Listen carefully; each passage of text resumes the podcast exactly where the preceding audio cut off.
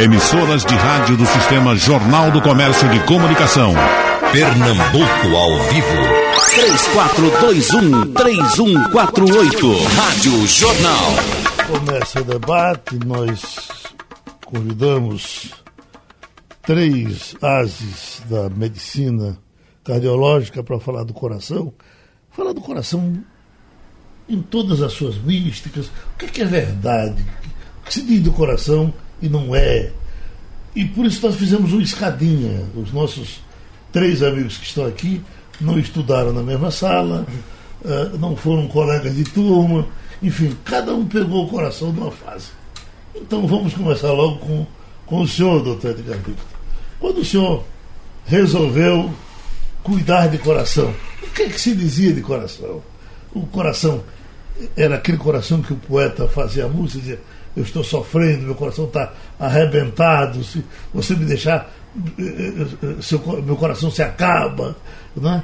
E quando é um belo dia, depois nós vamos chegar numa situação que ó, tirou-se o coração de um, botou no outro e a mulher não foi com ele. Né? Então, o, essa, o que era essa peça importante quando o senhor chegou na vida de cardiologista? Olha, Geraldo, tem uma definição sobre o coração, nesse ponto que você tocou, sabe de quem? De Noel Rosa. Hum, coração, grande órgão. Coração, propulsor. grande órgão, propulsor, distribuidor de sangue, venoso, venoso e arterial. E arterial. É. Coração não é sentimental. Não é sentimental. É, no entretanto, dizem que és o, o pote da razão, uma uhum. coisa assim. Então, veja bem, porque eu, eu fui para o coração. É, meu pai era médico. Uhum. Meu pai era médico numa, numa época em que o, o clínico via de criança a idoso e via a especialidade não, as especialidades não eram uhum. tão desenvolvidas e separadas mas meu pai via mais coração então meu pai tinha uma clínica grande aqui em Recife e eu acompanhava muito meu pai como como criança e depois como estudante e eu acho que foi por aí que eu comecei a, a, a ter atenção pela, pelo coração. Teve alguma coisa que o senhor aprendeu sobre o coração que o senhor tivesse que desaprender depois? Olha, não era isso não. Hum, acho que não. não. Porque essa coisa de, do coração. É, às vezes eu faço para os pacientes no consultório. Eu, olha, o coração é um pouquinho diferente daqueles que você dos namorados que você vê nas árvores, aquele coração aí meio triangular. Quando eu quero desenhar a anatomia do, do problema que o paciente tem, por exemplo, uhum. seja uma válvula, seja um problema no músculo cardíaco. Então eu desenho diferente daquele, daquele desenho sentimental. Uhum. Não é? é? Acho que o, o, o coração fica sendo um órgão central porque é o distribuidor do combustível do organismo, que é o oxigênio. Uhum. Tá certo? Mas o coração, por outro lado, não funcionaria com a eficiência orgânica se, não, se o pulmão não captasse oxigênio. Então, o organismo é muito bem estruturado. Não é? É o coração para bombear sangue, para levar o combustível, levar o oxigênio para a célula mais nobre, que é a célula cerebral, neurônio, então ele precisa estar com a força propulsora boa. Para essa força propulsora tem que ter o oxigênio. Quem pegou o oxigênio do ar que nós estamos respirando agora é o nosso pulmão que pega. Uhum. Então, Esse coração dos poetas, os médicos pensavam assim no seu tempo ou não? Noel Rosa eh, quebrou o encanto do coração quando fez essa música tão conhecida que o senhor fala é, dela? Eu acho que a, a medicina era mais sentimental. Uhum. Né? Era, era, mais sentimental. E os médicos, por exemplo, o professor Arnaldo Marx, né? que foi. tinha consultório com, com meu pai, eram na Rua Nova, 172, tinham lá. Um, os consultórios eram vizinhos. Então, é, era um intelectual, é? era um homem que tratava os pacientes é, mais é, com sentimento. uhum. com não era só a razão, era também a, a emoção. Quando o senhor começou, já viu esses exames, sangue, isso e aquilo, ou essas coisas vieram Olha, depois? A, a, os exames de sangue, evidentemente, não é? a radiografia do tórax, por exemplo. Uhum. Você sabe que uma, uma especialidade que eu fiz, a cardiologia invasiva, começou com um homem chamado Forsman, em 1929, na Alemanha. É, é um, era um urologista e que ele viu que o catéter que se usava para sondar a bexiga, a uretra, é, ele pensou que podia levar drogas, na época se tratava sífilis, e se colocasse os medicamentos anti-sífilis dentro do coração, seria, eles seriam mais eficientes. Então ele pegou um catéter e colocou na veia dele e levou esse catéter ao coração. E subiu dois andares, foi até o, o laboratório de raio-x e fez uma radiografia dele próprio. Forsman. E isso foi em 1929. Ele fez isso até que não teve mais veias, porque ele ficou repetindo e não tinha mais veia para introduzir o, o catéter. Uhum. Mas foi o, o primeiro passo de uma cardiologia invasiva, de uma cardiologia menos sentimental, mais. Depois veio a questão da imagem com ultrassonografia, com o ecocardiograma. Em 1984, é, nós é, trabalhamos no Hospital Português para instalar um laboratório de ecocardiografia. Eu tinha visto na Inglaterra, no Brompton, onde eu passei um tempo. É, e, e aí o, eu vou dar o nome do, do precursor disso aqui no, no Recife, doutor de Jair Brindeiro Filho. É, conseguimos uma sala para ele levar o Eco M, que era uma, uma modalidade da época, lá no Hospital Português. Então isso foi em 1984. Né? Tem lá um tempinho. Uhum. São coisas que aí vem toda a evolução tecnológica, mas é importante que a evolução tecnológica não, não mate o outro lado. É verdade que não há consenso geral entre os médicos essa coisa do coração, do cérebro, que o coração, sim, o coração, você morre pelo coração e não pelo cérebro. Isso é, é, é, é tranquilo? Todo médico pensa assim? Não, o cérebro pode parar e o coração continuar funcionando. O cérebro pode trabalhar, pode trabalhar parcialmente. Infelizmente, eu acho que na situação do Brasil hoje, tem muito cérebro trabalhando só com dois neurônios uhum. né? E, e, e, o coração é o, é o último que continua batendo quando o cérebro morre. Uhum. Né? Então a morte cerebral, que você não é, sabe que existe, é divulgada, fulano teve morte cerebral, a família vai autorizar o transplante que o uhum. doutor Fernando aqui vai, vai dissertar sobre isso. Então, é, o coração é o, é o último que fica batendo aí, até o, até o final. Então ele... você só. Mas você. É, é, é, o, senhor, o senhor aceita que se o meu cérebro morreu, eu, eu, tô, eu estou morto. O coração não vai. É, eu não me vai me que segurar a barra. Se o meu cérebro parar, eu não iria para um UTI para viver vegetativamente. Uhum. E se seu coração parar? Estou morto.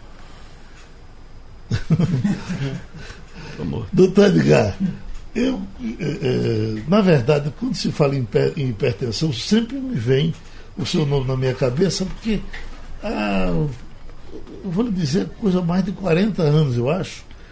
É, o senhor tratou de um amigo nosso chamado Cláudio Santa Cruz. Me lembra demais. Que era irmão de Ari Santa Cruz, que foi um AIS aqui na transmissão do futebol. E ele dizia: Olha, tô, a minha pressão está lá em cima. E tem um, um médico novo aí que está botando para quebrar, está trabalhando para conter a, a, minha pressão. Enfim, a, a, sua vida foi uma vida de falar de hipertensão o tempo todo, né? E essa foi uma opção que o senhor, o senhor fez quando, quando chegou na cardiologia? Não, Geraldo, bom dia, bom dia a todos, bom dia, professor Edgar Vitor. Não é fácil encontrar dois Edgar numa, numa mesa é, só. Numa mesa, né? Numa mesa de três, né? E ao doutor Fernando, Fernandinho aí, que é uhum. a, a nova geração da cardiologia, principalmente da cardiologia cirúrgica. Mas eu fiz uma, uma visão geral da cardiologia. Uhum. Mas, Geraldo, a hipertensão arterial é a doença mais prevalente da humanidade. Até para o ano, porque para o ano 2020 a Organização Mundial de Saúde já projetou que a depressão ultrapassará a incidência de hipertensão arterial. Veja como está o mundo, né? Uhum. Então a hipertensão até hoje ainda é a doença mais prevalente, é a doença mais comum a atingir a humanidade. Uhum. E, e ela vai além do coração, né, doutor Edgar? Ela mexe com tudo, mexe com o cérebro, mexe com os olhos, mexe com o rim, mexe com o sistema circulatório como um todo. E a hipertensão nessas décadas desde que eu me formei em 1975, a gente tem evoluído demais, Geraldo. Eu me lembro que na enfermaria nós temos pacientes com 25 por 16. Era uma coisa bárbara. E nós não tínhamos medicação. A gente dava um tipo de medicação que a pessoa dormia 24 horas.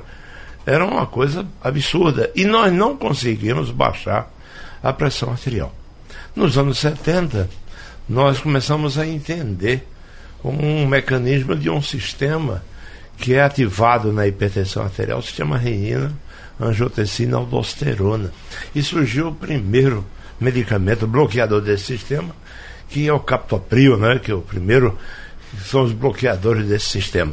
E de lá para cá, houve uma infinidade de medicamentos uma evolução fantástica dos beta-bloqueadores que bloqueiam a adrenalina, uma evolução fantástica dos medicamentos que bloqueiam esse sistema que eu acabei de falar, outros medicamentos vasodilatadores, e eu diria hoje que a gente tem um avanço fantástico no controle da hipertensão arterial. Então, naquele tempo, eu temia muito no meu consultório chegar um paciente hipertenso severo que eu não tinha o que fazer para ele. E hoje nós eu diria que a gente coloca a pressão onde nós queremos. Uhum. E hoje, mais uma coisa que está evoluindo também com a medicina invasiva, que é um, um, uma coisa chamada ablação de artérias renais, é por, por invasão, por cateterismo que se faz isso naqueles pacientes que nós utilizamos às vezes quatro, cinco, seis, sete drogas associadas para controlar a pressão arterial.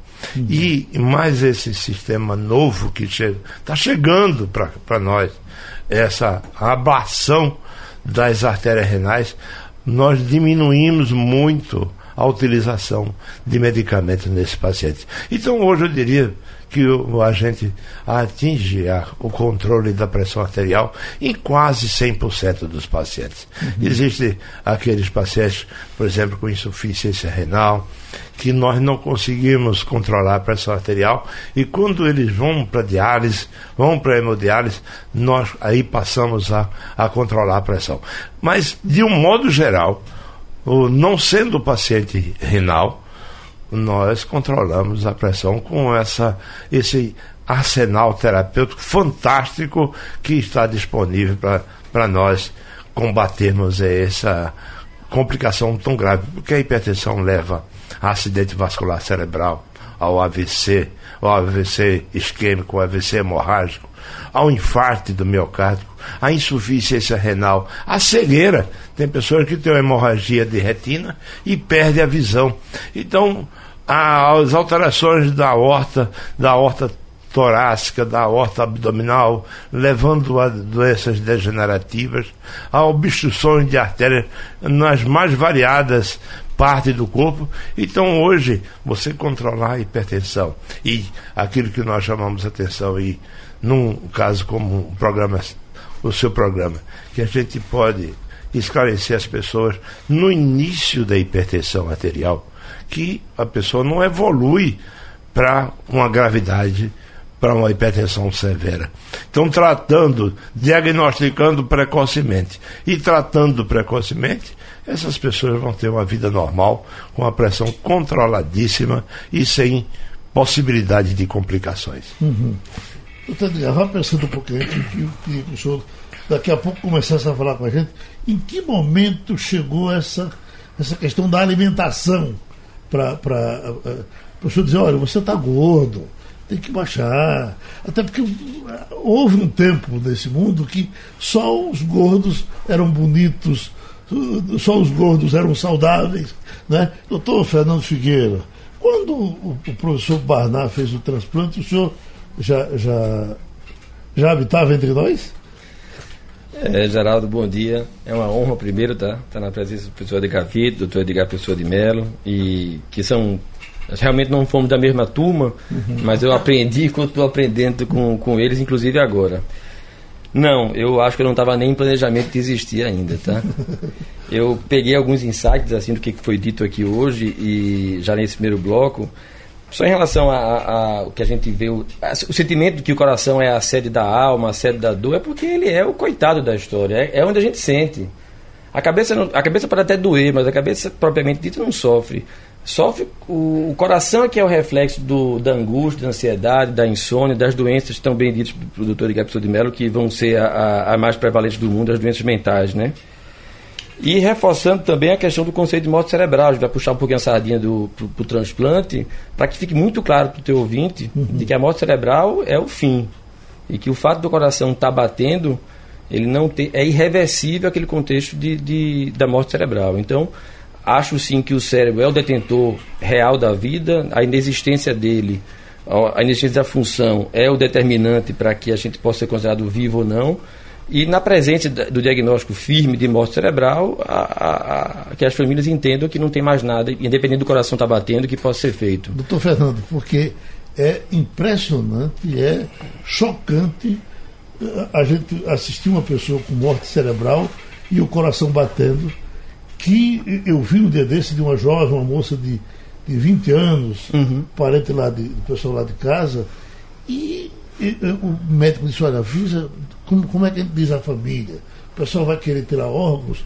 Eu digo, puxa vida, mas quando a mãe viu o coração tec, tec, tec, tec, batendo, ela devia estar viva.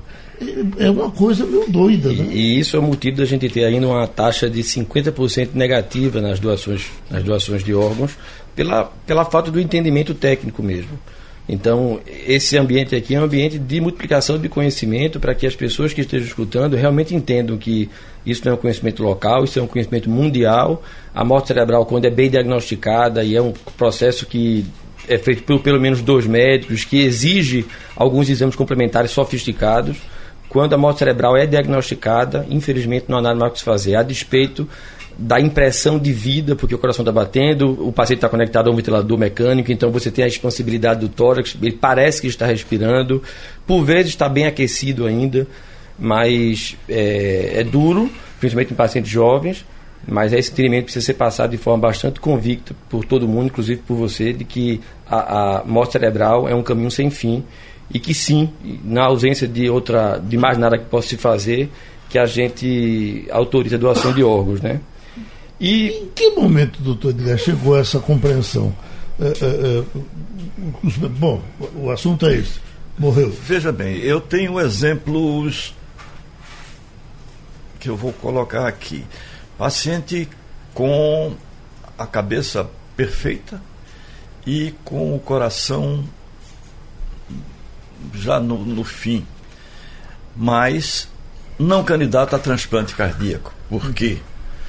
Porque diabético de difícil controle, insuficiência renal, tireoide tinha.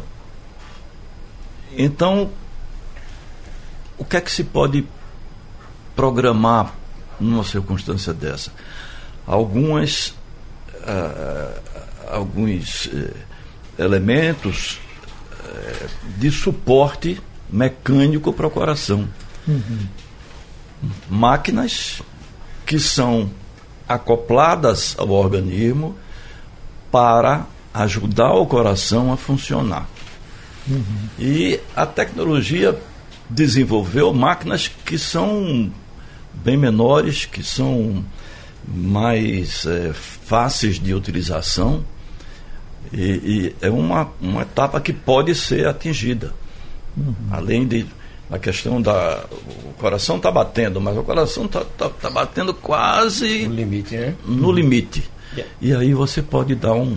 E essa informação ajuda. do professor Edgar é tão rica e para conhecimento, nos Estados Unidos e na Europa, o número de implantes de corações artificiais, pela dificuldade de se obter órgãos, já é maior, na ordem de quase duas vezes, do que o número de transplantes. Então é mais corriqueiro lá, se o coração estiver ruim, colocar um coração artificial, um coração mecânico, o termo é, ventrículo artificial, né? Do que propriamente é, o transplante. Doutor Edgar, em que momento o senhor, como médico, disse o negócio é isso mesmo? Está morto, o coração está batendo, mas o cérebro já foi embora. Ah, foi fácil, foi fácil para compreender? Não, muito difícil, né? E para os familiares é muito mais difícil ainda, né?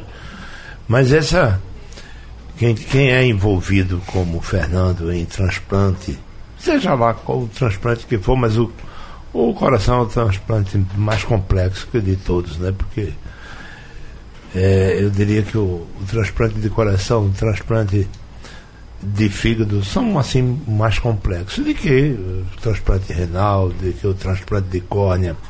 Mas o transplante de coração é uma coisa muito ampla envolve muita gente. O Fernando pode depois descrever melhor isso, porque na prática ele faz.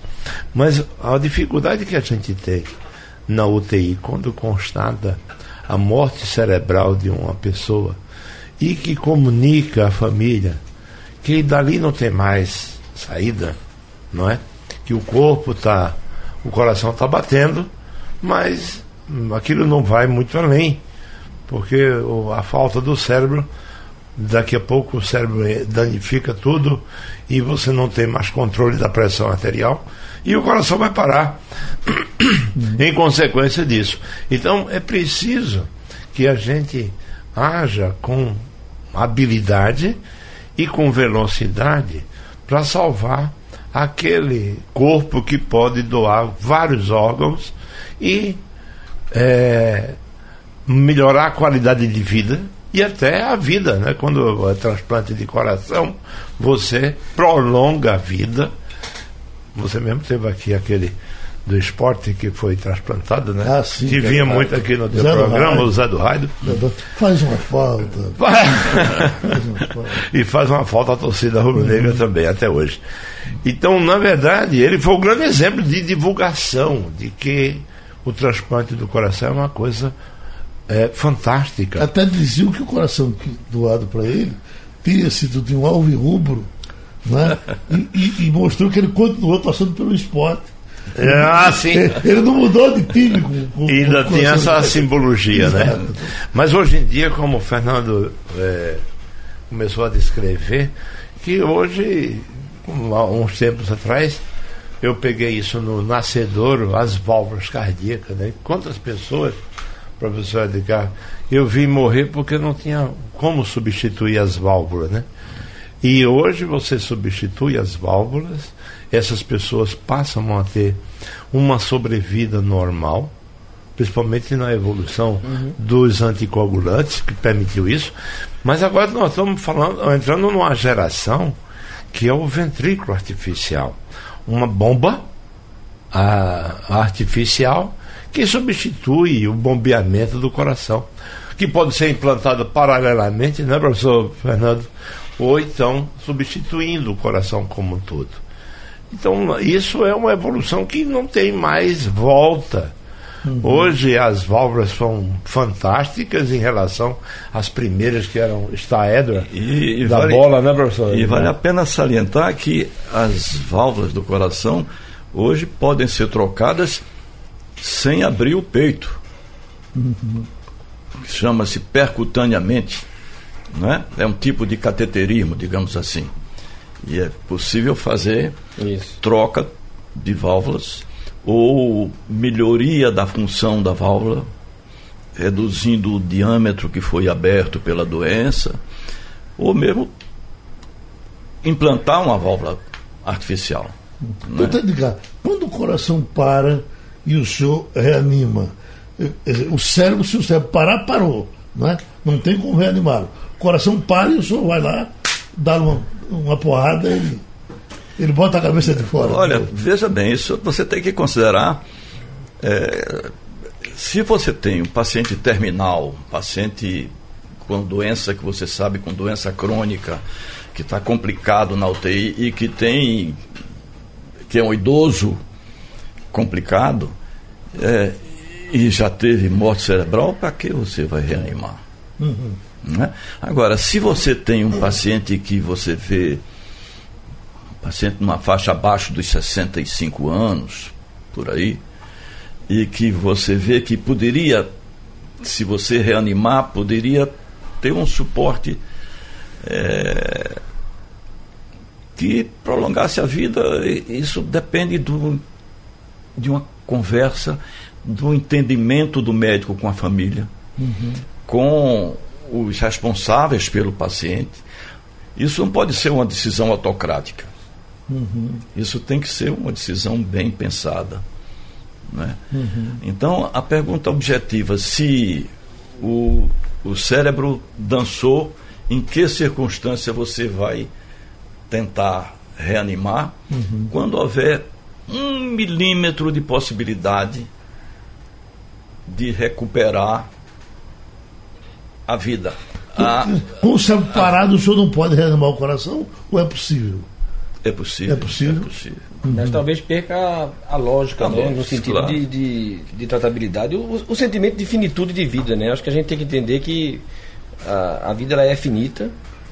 Nós estamos aqui, em primeiro lugar, para atenuar a dor do, do paciente. É muito inglória a luta de um médico que acha que vai vencer a, a morte, né? A morte é invencível. A gente vai tentar dar, diminuir a dor, manter qualidade de vida, até a hora que seja inexorável o, o, o final, né? Hum. Coração de velho. É melhor do que coração de novo? É igual? Como é? É um coração mais experiente, né? Eu achei um coração mais. É um coração que suportou mais as, as dores e os amores, né? Uhum. Agora, naturalmente, que como todo motor que já rodou 5 mil, 10 mil, 15 mil quilômetros, se a gente for contar a quantidade de batidas, e aí sendo bastante modesto, 80 batidas por minuto, são aí multiplique por hora, multiplique por dias, depois multiplique por anos, é natural que imaginar que um coração que já bateu 80 vezes, ele 80, por 80 anos, ele já bateu muito mais do que um coração que bateu por 50 anos. Mas o, o doutor Edgar teria, suportaria melhor o infarto do que o senhor? Isso é um conceito que é bastante vigente, a, a, a, ideia do que o paciente jovem ele tem mais risco de sofrer um infarto fulminante por talvez ausência de circulação colateral, uhum. o que se supõe que durante obstruções crônicas de artérias coronarianas, mecanismos colaterais foram surgindo para compensar aquela dificuldade de fluxo naquelas áreas cardíacas e que supostamente uma pessoa que tem uma rede de circulação colateral que foi criada durante o tempo, ela suportaria a perda de uma artéria por essa, por essa rede. Uhum. Eu, eu não tenho um subterfúgio mais objetivo do que apenas esse contexto teórico, de que provavelmente um coração de idoso com a circulação colateral vigente, ela seria mais ah, menos arriscado o fato de um infarto fulminante do que comparado com um jovem que não tem circulação colateral e que obstruiu uma principal artéria. Então é aquele paciente, típico paciente que morre subitamente, não é isso? O senhor faz a mesma deixe, leitura, doutor? Deixe. O senhor faz essa mesma leitura? Acho que sim. Uhum. Veja bem, você conhece um, um paciente da, da sociedade pernambucana, um político, que teve um infarto devastador aos 37 anos. Aos 37 anos. Eu fui, eu não era o médico dele, fui atendê-lo a pedido de um outro médico que também é seu conhecido. E esse homem participou da vida política do Brasil, foi ministro de Estado uhum. e morreu aos 73 anos. Estamos falando de Fernando Lira. Uhum. Morreu aos 73 anos. Então, é um. um não foi um candidato a transplante, uhum. foi um candidato a um suporte mecânico Isso. que não existia no Brasil. Uhum. Eu entrei em comunicação com a empresa dos Estados Unidos que poderia. É, deram uma fortuna, deram 80 mil dólares uhum. para mandar um suporte. Uhum. E não deu tempo de chegar. Então, estou te dando um exemplo né, bastante sensível de uma situação que, bom, com 37 anos teve um infarto devastador, acabou. Uhum. A cabeça ficou boa. Uhum. Cabeça ficou boa até o fim. Agora, doutor, Lira chegou num tempo que pessoas, olha, ele não, ele não tem mais veia para tirar e, e, botar. É verdade ou aquilo era, era mito? É. É verdade. Ele, ele não tinha como limite, né? revascularizar, né? não tinha porquê. Realmente, eu, é, isso eu, eu, eu pretendi dar um suporte mecânico. Uhum né? e que não chegou a tempo. Ele, ele da, da, da, última vez que ele tinha sido operado em São Paulo, cirurgião diferenciado e tal. E da última vez que eu disse, olha, eu, eu pedi, eu pedi nos Estados Unidos, agora eles só quem pode implantar é fulano e tal, em São Paulo. Aí ele disse para mim, ele me chamava Dega, Dega. Uhum tu acha que eu, eu saio dessa? Mas observe, uma vida produtiva, né? É. 40 anos pós um evento catastrófico que deu. A, é. O conceito de vida foi esse, ele claro. produziu, né? Entregou, uhum. teve delivery aqui para a sociedade.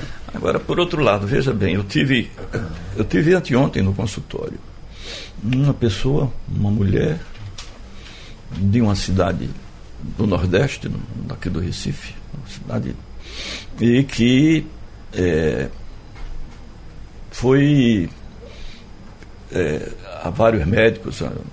Então, não, tinha, não tem mais nada o que fazer, porque ela teve um infarto, também um infarto importante, extenso, aos 30 e poucos anos de idade. E o coração está muito, muito fraco, vamos dizer. E está condenada a usar só medicamentos mas não foi pesquisado o que, que a gente, o que, que a tecnologia uhum. pode ir adiante. Você faz uma avaliação de perfusão do coração por ressonância nuclear magnética. Você faz uma angiotomografia para ver o que resta das artérias do coração. E é possível que você analisando isso traga uma chance para não ficar só nos remédios ou esperar que o dia chegue. Né? Então, realmente, a gente tem que considerar que avanços tecnológicos podem ajudar muito. Deixa eu ver aqui, Carmen Lúcia, é, do Recife. Fiquei hipertensa aos 39 anos. Não podia passar um dia sem medicação, que a mínima chegava a 12. Depois de um tratamento para linfoma, há 5 anos, minha pressão mínima não passa de 9. O que que houve? Ela diz, eu tomei losartana. Foi só isso? Bloqueou o sistema renina-angiotensina aldosterona. Mas é, eu queria, Geraldo, aproveitar esse caso aí de uma mulher jovem Sim. que se tornou hipertensa. E eu vejo muitos, muitas mulheres jovens no meu consultório fazendo uso de anticonceptivo. E eu pergunto, o seu ginecologista, ele alertou que 10% das mulheres que passam a fazer uso de anticonceptivo pode desenvolver a hipertensão arterial? Não, senhor. Quer dizer, hoje as mulheres não precisam ir para o ginecologista para ter acesso ao anticonceptivo, é livre nas farmácias. Mas é um alerta para as mulheres que começam a tomar anticonceptivo. Um décimo dessas mulheres desenvolve hipertensão arterial, Geraldo. E é preciso entender que a hipertensão arterial ela cursa sem sintoma em 80% das pessoas. E muitas vezes essas mulheres chegam no nosso consultório com hipertensão severa, porque começou a tomar o anticonceptivo lá aos 20 e tantos anos de idade, e quando chega no nosso consultório com 39, geralmente ela tem 10 anos de hipertensão arterial sem sentir absolutamente nada. Apenas ela não foi alertada.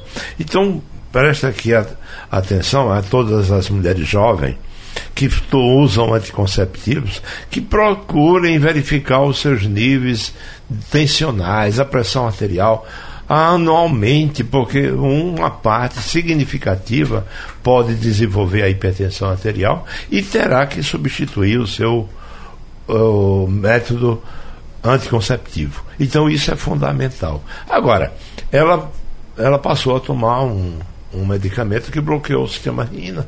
Talvez, e essa é um mecanismo que se desenvolve nas mulheres que tomam anticonceptivo.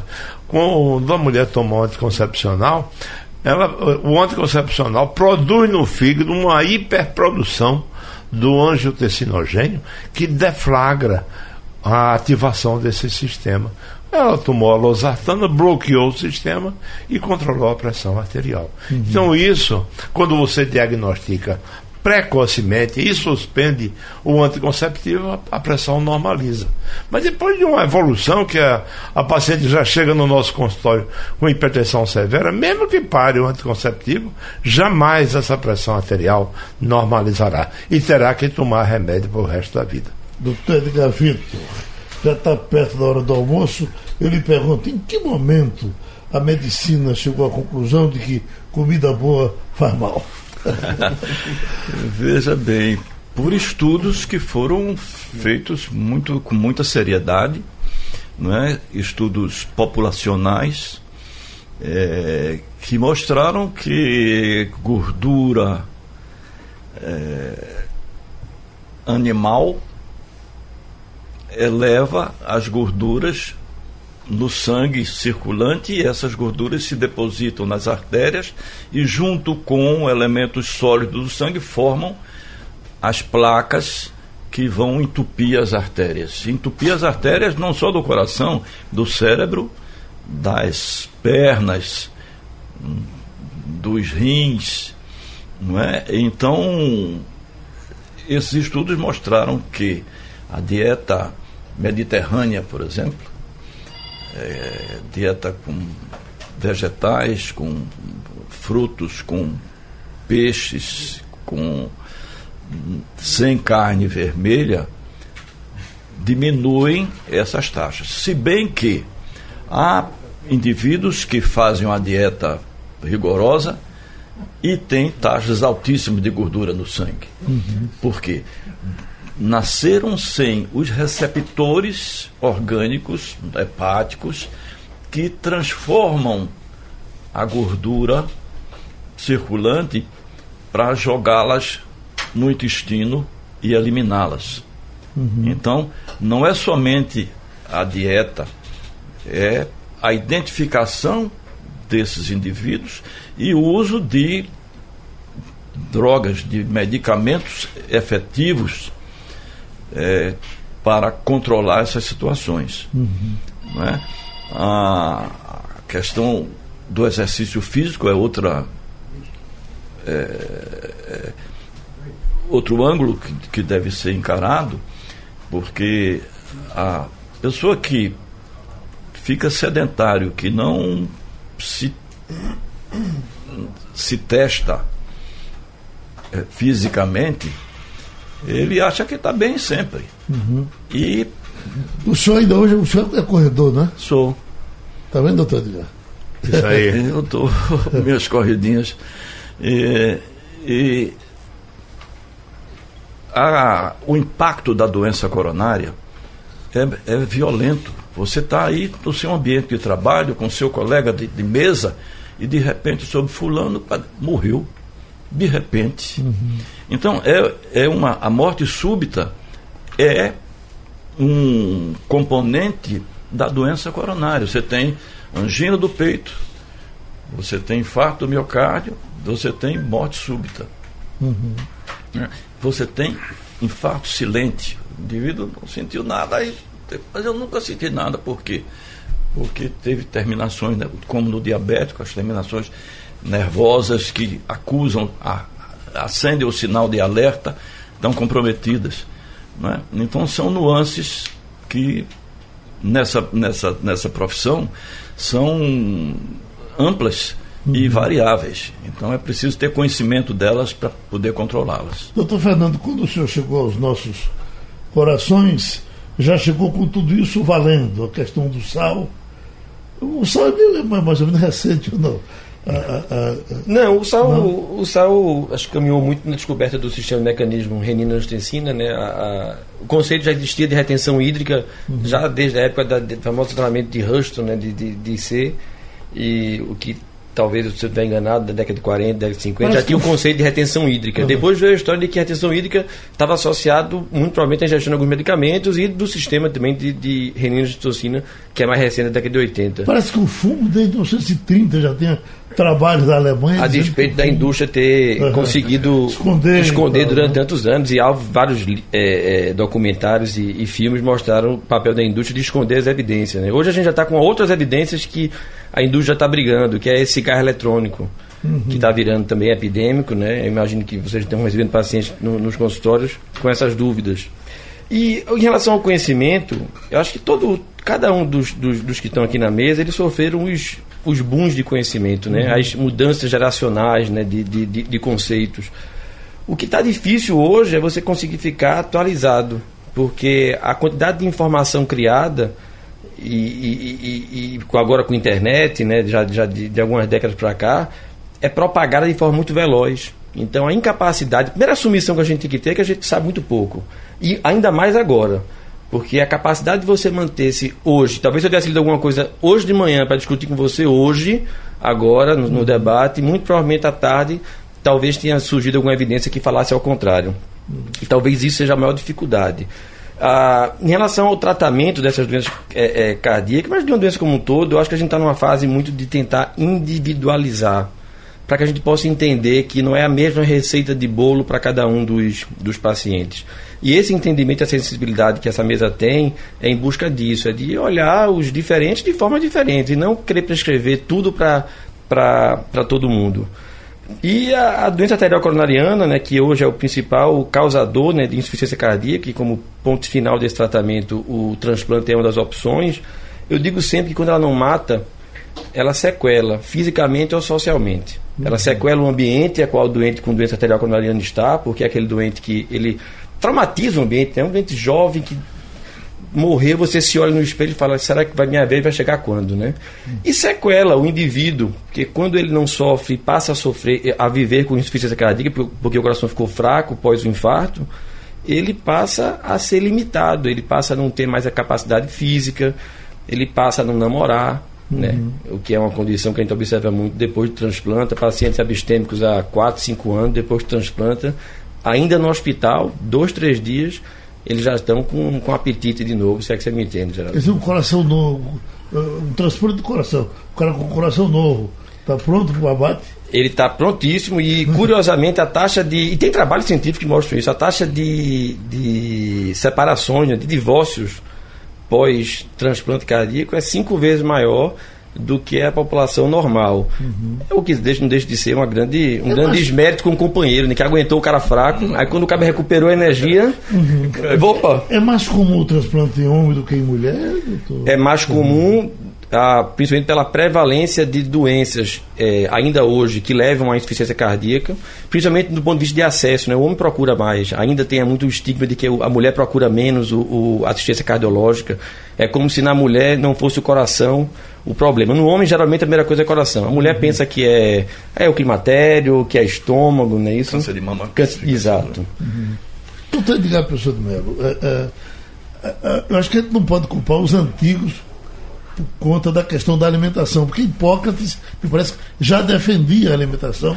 É, é, por etapa, menor, né? Geraldo. Né? Antigamente. Epicuro já, já, já, fazia livros sobre é, alimentação regrada. No, né? no, começo do século passado, quem não tinha uma gordurinha morria de tuberculose ligeiro. Hum, um magrinho, quando era atingido de tuberculose, ele ia para. O gordinho ia resistindo, resistindo, e aí passava a sobreviver. Então vinha aquele conceito de que você ser um major, né? É, é. Forte. Não é? Aí veio a doença coronária, que é exatamente o contrário. Que você é magro e, e com colesterol baixo, isso que o professor Edgar falou, Edgar Vitor, é importante que você tenha uma, uma, genética que já traz o seu colesterol elevado. Você pode não comer absolutamente nada e o seu colesterol vai estar extremamente elevado. Mas o que eu quero chamar a atenção é que mudou não só a, a terapia antihipertensiva, mas a terapia anticolesterol antiaterosclerose, antidiabetes. Então, a mudança do tratamento foi tão grande que hoje permitiu que pacientes que têm infarto aos 37, com as estatinas, a gente controla e hoje em dia a gente tem alguns medicamentos, além das estatinas, para reduzir o colesterol e permitir lentificar o processo de aterosclerose que entope as artérias, danificam os órgãos de um modo geral, como já foi muito bem explicado aqui. Então, a evolução da terapêutica nas últimas quatro décadas é que mudou a evolução de hoje permitir que uma pessoa chegue aos 80, 90. Ontem mesmo atendi uma paciente de 98 anos, cabeça boa. É, uma coisa fantástica. E cada vez a gente tem que se preparar para isso, para que as pessoas envelheçam com mais saúde, com mais controle da pressão arterial, com mais controle da diabetes, com mais controle do colesterol, lentificar a aterosclerose e para atingir uma velhice saudável, que é o, é o que nós sonhamos para toda a população. Pronto, ouvinte amigo, você teve uma aula extraordinária de coração, mas não vá passar remédio, não. Chame os médicos. Muito obrigado meus amigos. Sugestão ou comentário sobre o programa que você acaba de ouvir, envie para o e-mail ouvinte@radiojornal.com.br ou para o endereço Rua do Lima 250, Santo Amaro, Recife, Pernambuco.